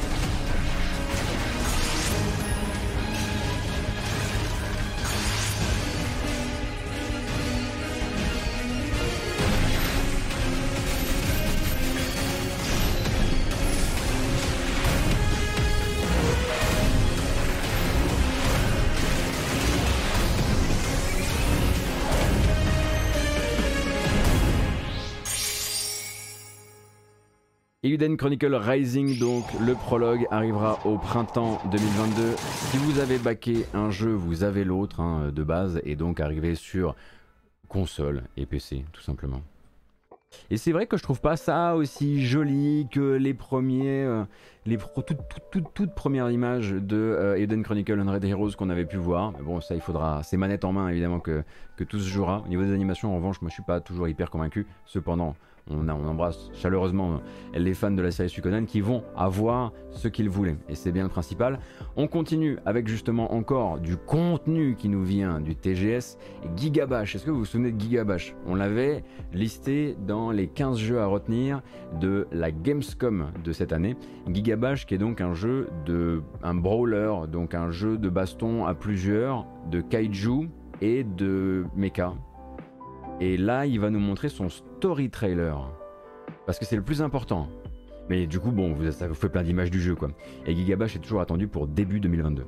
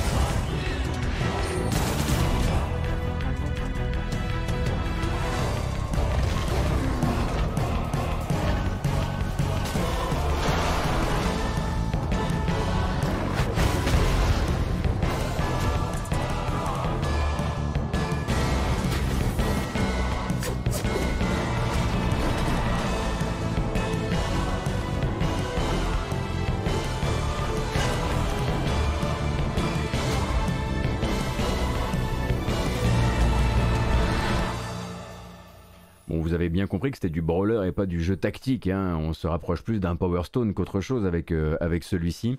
Euh, et donc, je le disais, attendu pour début 2022. Là-dessus, pas de souci. Euh, vous avez les infos un peu partout. On va continuer, on va casser un peu cette ambiance beaucoup trop japonisante et désobligeante. Hein, vraiment, hein, on ne comprend pas les jeux. J'ai du mal à vous les expliquer. On va revenir sur un truc que je peux potentiellement expliquer de manière ok.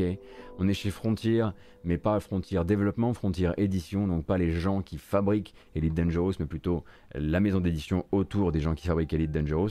Et on les sait au travail depuis un certain temps sur un jeu Warhammer 40k, en l'occurrence un jeu qui s'appelle Warhammer 40k Chaos Gate Demon Hunters. C'est un jeu tactique au tour par tour avec des cases. Et il y a du gameplay. Alors en plus déjà un jeu Warhammer 40k qui avant sa sortie nous montre du gameplay et pas juste des trailers sans l'interface, c'est déjà une dinguerie. Bon, là, je crois qu'ils n'ont pas mis les interfaces pour autant. Et ils annoncent donc que le sortira euh, l'année prochaine, en 2022, sur PC avant toute chose. Donc, tactique en escouade, vous contrôlez des Grey Knights, donc, et euh, évidemment, vous vous fritez contre le chaos. Voilà, là, on est à la maison. Ça va quand même vachement mieux. The bloom. A foul contagion of untold malice. Consuming all in its path. Go! We are powerless against it. We call upon you now in our darkest hour. Oh, hunters of demons! Strike down this corruption, for it is your duty.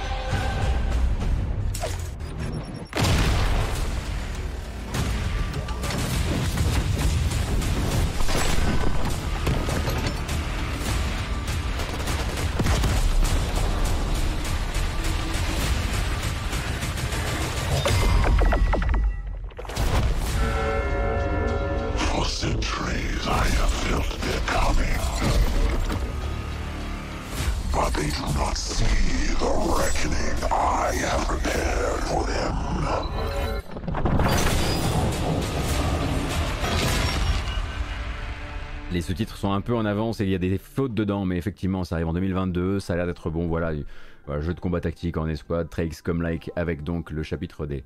C'est peut-être pas un chapitre, je vais dire une bêtise.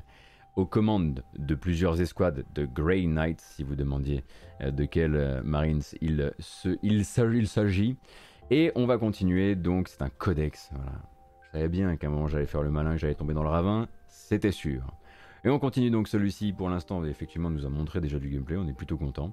Euh, avec quelque chose de beaucoup plus coloré, peut-être que vous l'avez déjà vu en stream, ça sort sur PC, Switch, également 2022. Euh, C'est édité par Playtonic Friends.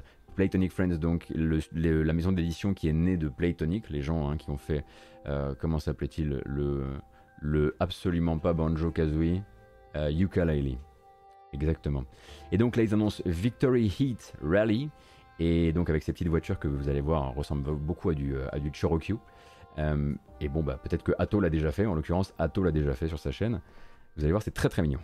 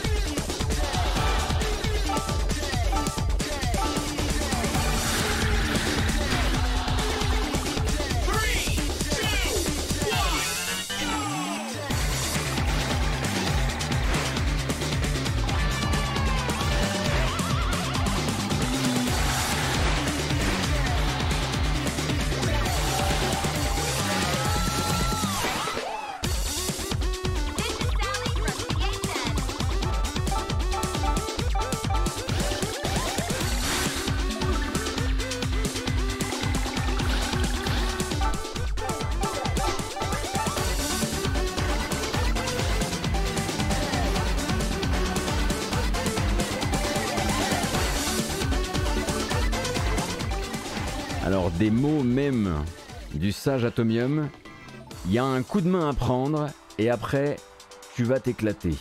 Voilà un petit peu ce qui m'a été dit, ça sort l'année prochaine sur PC et Switch et la bonne nouvelle, c'est qu'il y a une démo dès à présent sur Steam. Voilà, donc si vous avez envie d'essayer le jeu et du coup de voir si vous pouvez choper ce coup de main et ensuite améliorer vos temps, c'est dès à présent que ça s'est sur Steam, voilà. Ça c'est bon. Ah tiens, je l'avais... Oui, ça on s'en fout à la limite. Très bien.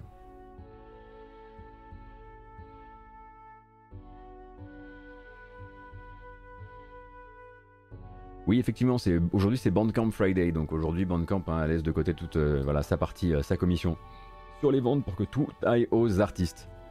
Pensez-y, là j'ai pas le temps malheureusement de vous faire des euh, des recommandations. En revanche, j'ai bel et bien, et ça va m'en rattraper, bravo, une recommandation musicale à vous faire. Oh là là, alors que mon sommaire était même pas à jour. Recommandation, recommandation musicale qui dit Tokyo Game Show, dit toujours l'événement musical de Square Enix au Tokyo Game Show. Celui-ci s'appelle le Lounge Jam. C'est vachement bien. Vous en avez pour 44-45 minutes de musique qui vont, se blader effectivement chez Final Fantasy, mais aussi ça, va commencer sur du Octopus Traveler. Il va y avoir du Nier Replicant là-dedans et même du Kingdom Hearts. Je vais vous mettre le début parce que vraiment la petite trompette là qui vous emmène sur Octopus Traveler sera une bonne manière de terminer. Et ensuite, on pourra se dire au revoir, euh, Pépouze.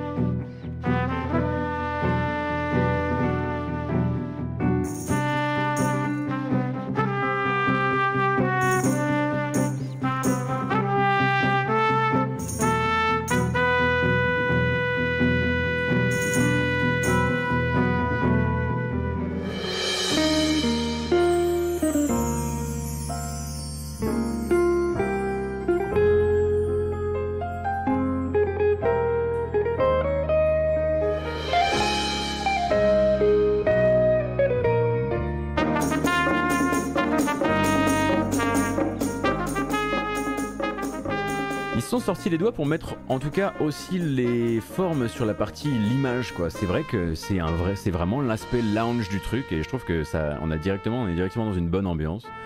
Tout n'est pas génial, vous allez voir qu'il y a ce, voilà, ce vilain réflexe de mettre un petit peu trop de batterie dans les trucs, ou en tout cas parfois des batteries trop rock à des moments où on les attend pas forcément. Mais du coup, voilà, euh, c'est l'événement. Hein. Enfin, il y a beaucoup d'événements musicaux dans l'univers Square Enix. À chaque fois qu'il y a un, festival, à chaque fois qu'il y a un grand moment, un grand temps de communication pour Square Enix dans l'année, il y a l'instant musique. Cette fois-ci, ce n'est pas un grand orchestre. Cette fois-ci, c'est pas un DJ. Euh, cette fois-ci, c'est euh, c'est cette lounge jam que je vais devoir couper je suis navré. Nous, on doit bambocher de manière assez classique et peut-être un peu, un peu triviale et nulle. Mais je vous laisse regarder ça. Euh, rappelle donc que ce week-end, vous avez le Steam Festival, ça on l'a dit. Vous avez aussi la possibilité, et je pense que vous avez toujours la possibilité de vous inscrire si vous n'avez pas accès, euh, donc la possibilité d'essayer donc la dernière, enfin je crois que c'est la dernière pour l'instant, bêta multijoueur de Halo Infinite. Vous pourrez donc essayer l'incroyable, le merveilleux, le filin qui est en train de devenir quand même un truc, euh, un événement dans l'histoire de Halo Infinite et en tout cas dans l'histoire de son multijoueur. Et vous avez aussi, en plus de ce Steam Next Festival, vous avez ça, vous avez euh, la démo de euh, Stranger of Paradise, ou, ah, Final Fantasy Origin, bien sûr. Et quoi d'autre ce week-end? Il y a un autre truc, il y a un autre truc. Il y a une promo, il y a un... Ah, il y a les jeux gratuits de Amazon. Si vous êtes effectivement abonné, à... Vous connaissez-vous Amazon Prime? Dommage. Bref, intéressez-vous aussi euh, aux, jeux Amazon Prime qui pourraient, voilà, les jeux gratuits, c'est toujours un truc euh, qu'il qui est bon de recommander euh, avant le week-end. Moi, je vais vous proposer une petite bamboche finale et ensuite, je vais pas raid quelqu'un, je vais rester un petit peu. J'ai un ou deux trucs à, vous dire. N'hésitez pas à rester, ça pourrait, vous intéresser, je pense. Et, et on fait quoi, nous? On va où? On Comment on bamboche? Parce qu'on peut pas bambocher avec n'importe quoi. Ah, ah oui? Ah oui, avec, des Thunder Force, moi je veux bien, je veux bien bambocher avec ça, y a pas de problème, mais faut que, faut que le morceau veuille bien se lancer quoi. Euh, ah voilà, c'est bien ce que je me disais. Allez go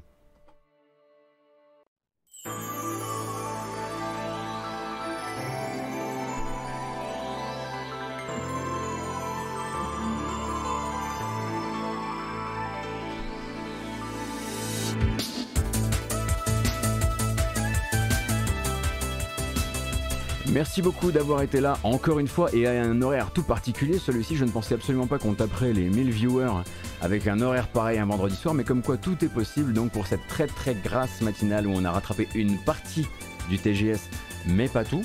Je rappelle que cette vidéo du coup hein, s'en va sur les plateformes habituelles, d'abord YouTube avec cette version chapitrée euh, que les Américains nous envient, ainsi aussi euh, que les plateformes de podcast, que ce soit Google Podcast, Podcast Addict, euh, Apple Podcast, Spotify.